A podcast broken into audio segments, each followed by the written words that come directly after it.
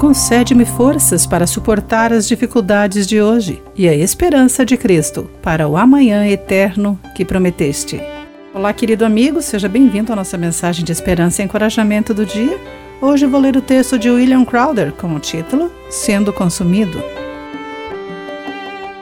No livro O Chamado, os Guinness descreve o momento que Winston Churchill, de férias com os amigos, sentou-se perto da lareira numa noite fria. Olhando para o fogo, o ex-primeiro-ministro britânico viu toras de pinheiro crepitando, sibilando e cuspindo enquanto queimavam.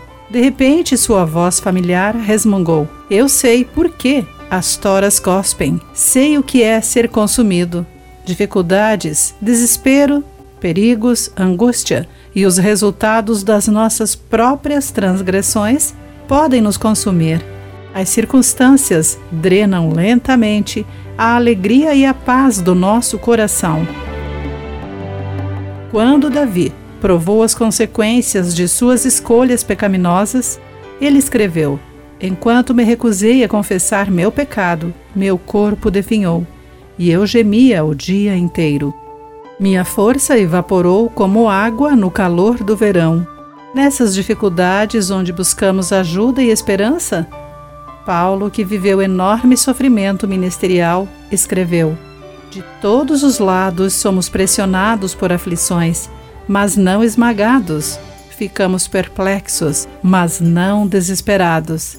Somos perseguidos, mas não abandonados. Somos derrubados, mas não destruídos. 2 Coríntios capítulo 4, versículos 8 e 9. Quando descansamos em Jesus, o bom pastor, restaura nossa alma e nos fortalece. Ele promete andar conosco a cada passo do caminho, conforme Hebreus 13, versículo 5.